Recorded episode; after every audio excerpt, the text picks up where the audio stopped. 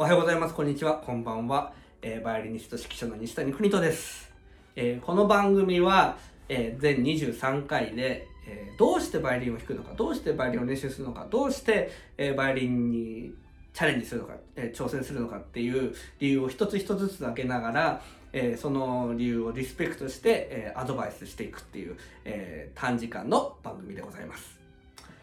さて、え今日は、え今日の理由は、バイオリンをやる理由は、頭が良くなるから仕事の効率が上がるからやってるっていう、そういう人も、えーいると思います。これどういうことかというと、ちょっとこれ科学的なのか非科学的なのかちょっとわからないですけど、まあ、まあ、よく科学的って言われてるんですけど、モーツァルトを聞くと、科学的に頭が良くなるというか、仕事の効率が良くなるっていう、あのー科学的論文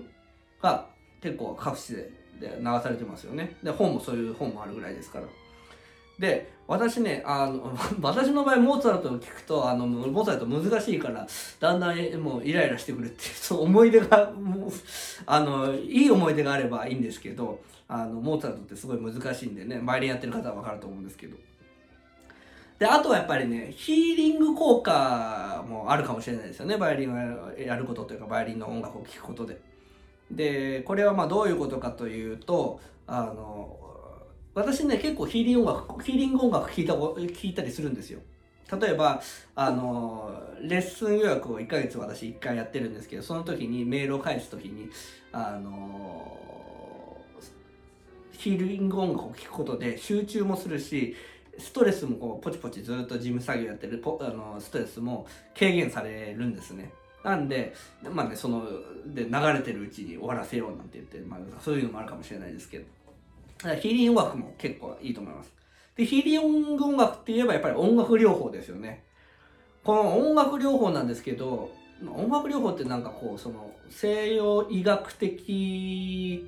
になんか何かに直接聞くっていうことは多分僕ないと思うし、あの、逆に、じゃあ、その全体全体を治していくその漢方みたいな効果もあるかって言ったら多分漢方の人たちは、いや、それ違うって多分言うと思います。じゃあ音楽療法は何なのかって考えた時に、あの、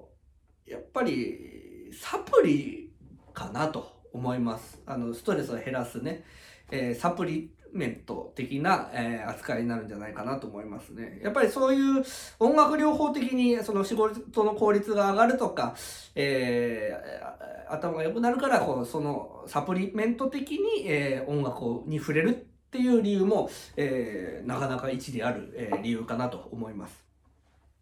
で、やっぱり何より、えー左手がね、こうやってちょこちょこちょこちょこちょこ動いてますんで、えボケ防止になるって言ってます。えー結構ね、私の知ってる限りでは、バイオリニストで、早くボケる人ってな、あんまり、練習してた人ですよ。ちゃんと弾ける人たちは、あんまりね、やっぱりいないかなと思うんですよ。だからやっぱり、あの、ちょっとずれますけど、その、マルチ言語を話す人は、ボケないって、ボケにくいって言われてるのと一緒で、まあ、バイオリンもね、一つの言語だと思います。こっちで手で動かす言語だと思いますんで、で、まあ、手を動かすってこともあります、指を動かすってこともありますけど、やっぱボケ防止にもつながるんじゃないかななんて思います。